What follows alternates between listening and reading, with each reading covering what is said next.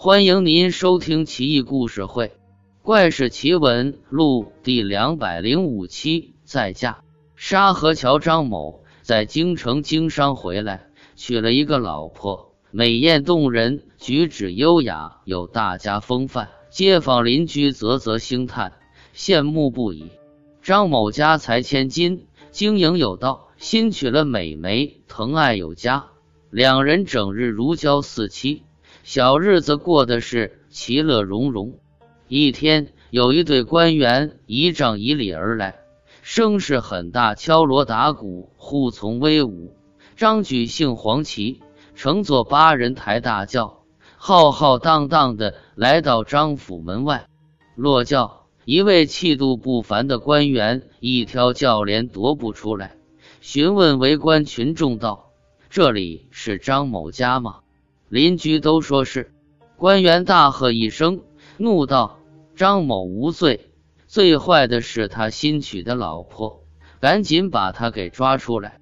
护从军士点头称是，如狼似虎的冲进张府，片刻功夫就把张某夫妇提溜出来。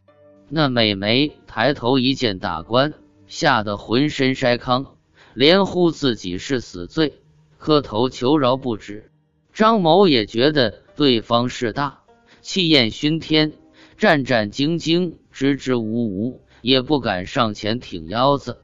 官员命令军士脱了美眉的裤子，当场痛打三十大板。可怜这美眉新婚燕尔，楚楚可怜，居然在光天化日之下被如此羞辱，不禁泪如泉涌。官员解了气后，手一挥。进了大轿，护从军士一行人浩浩荡荡离开。附近街坊看热闹，跟着官员一丈一路走，走到郊外树林氤氲之处，忽地刮起一阵旋风，一队人马一下子凭空消失了。看热闹的街坊赶紧跑回来，向张某夫妇二人报信，说那队人马很蹊跷。美眉不禁垂泪。支吾半天，才在众人追问之下说明真相。大家有所不知，我本来是京城侍郎某公的小妾，他生前极为疼爱我。我曾跟他说，即便将来他去世了，我也绝不改嫁。刚才那位大官正是先夫，他的鬼魂居然大白天出现，还当众责打我，可见怨我之深了。